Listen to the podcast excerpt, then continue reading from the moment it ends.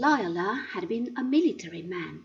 He believed in discipline, and absolute obedience to the orders of the superior dignitaries became one of the main causes for the enormous success of the Jesuits. They specialized in education. They gave their teachers a most thoroughgoing education before they allowed them to talk to a single pupil.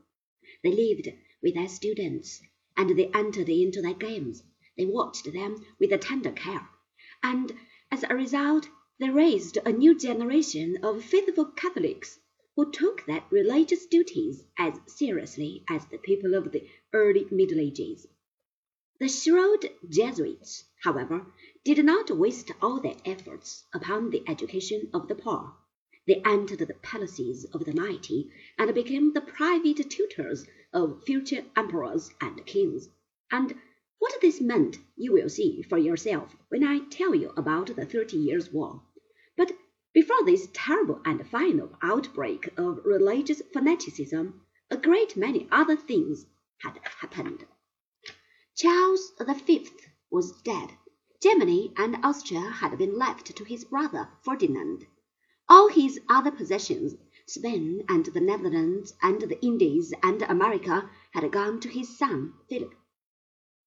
Philip was the son of Charles and a Portuguese princess who had been first cousin to her own husband. The children that are born of such a union are apt to be rather queer.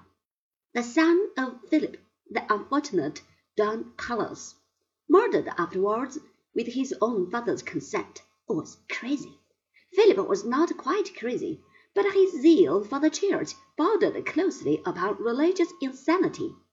He believed that Heaven had appointed him as one of the saviours of mankind. Therefore, whosoever was obstinate and refused to share his Majesty's views proclaimed himself an enemy of the human race, and must be exterminated, lest his example corrupt the souls of his pious neighbours.